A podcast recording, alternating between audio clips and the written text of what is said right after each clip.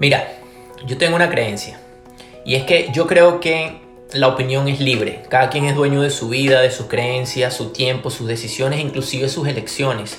Hoy en día vemos como los tabúes han bajado su impermeabilidad. Lo que antes era imposible de hablar o tan siquiera mencionar, hoy en día se ha vuelto mucho más común de lo normal. Vemos como hemos progresado en ciertos temas, aunque también vemos el retroceso en muchos otros. Cada quien es dueño de su opinión, sí, pero no siempre esa opinión es la correcta. Vemos cómo juzgan sin conocer, cómo señalan sin saber, cómo concluyen sin siquiera leer.